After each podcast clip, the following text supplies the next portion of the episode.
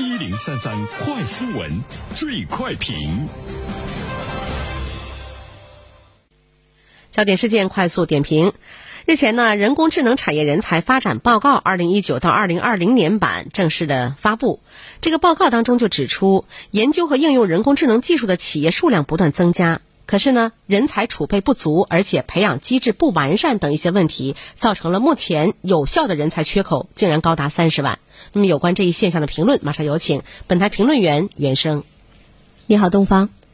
呃，人才的缺口说明呢，市场的需求量呢是比较大的哈。那么在供给方面呢，是有严重的不足。呃，这里面呢，我们会看到，其实现在呢，对于我们的这个企业来说，以前说到人工智能，大家可能会觉得比较高大上啊。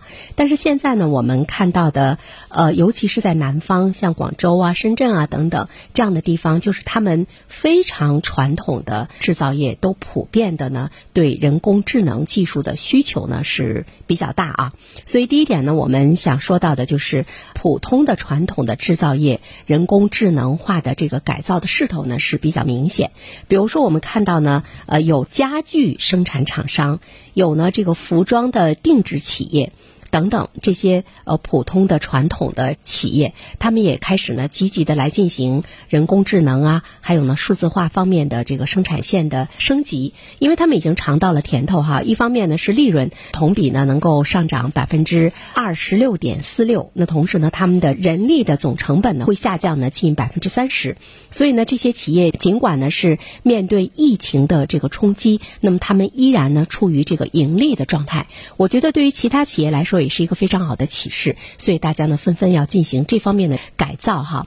第二方面的话呢，我们会看到呢，对于人工智能的这个人才高校的这个培养呢，也是加大了力度。呃，比如说在二零一九年，有北京化工大学、中国人大、呃邮电大学等一百七十九所高校新增了人工智能本科专业，但是去年呢只有三十五所高校获批。那么今年我们看到的这个数据呢，是获批的高校已经是超过了去年的。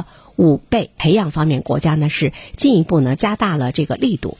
第三点呢，我们会注意到呢，在这个人才方面的这个需求，呃，那么他们的这个薪金呢也是在不断的这个上升。一方面来说的话呢，比如说在深圳有一家科技公司说，呃，毕业生。月薪吧会在三到四万，而且呢，在明年他们在招生这方面毕业生的时候呢，薪金还会呃上调百分之二十到百分之三十以上的这样一个增长。最后一点，我们想说的呃，就是目前在全球来说，这方面的竞争也呢是比较激烈，各个国家呢都是在积极的布局。未来呢，这个专业这个产业都是呢值得大家关注的。好了，东方，好的，感谢原生，各位听友，大家好，感谢始终如一收听原声评论。不知道你是否听过原声读书？最近呢，上线了一本书《终身成长》，非常期待着你可以听到它。《终身成长》这本书很有名气啊，它坐镇亚马逊心理类畅销榜已经有十年的时间。这本书呢，是向我们讲述思维模式会对我们的行为方式产生深远的影响，可以决定我们成为什么样的人。它颠覆了传统成功学的观念。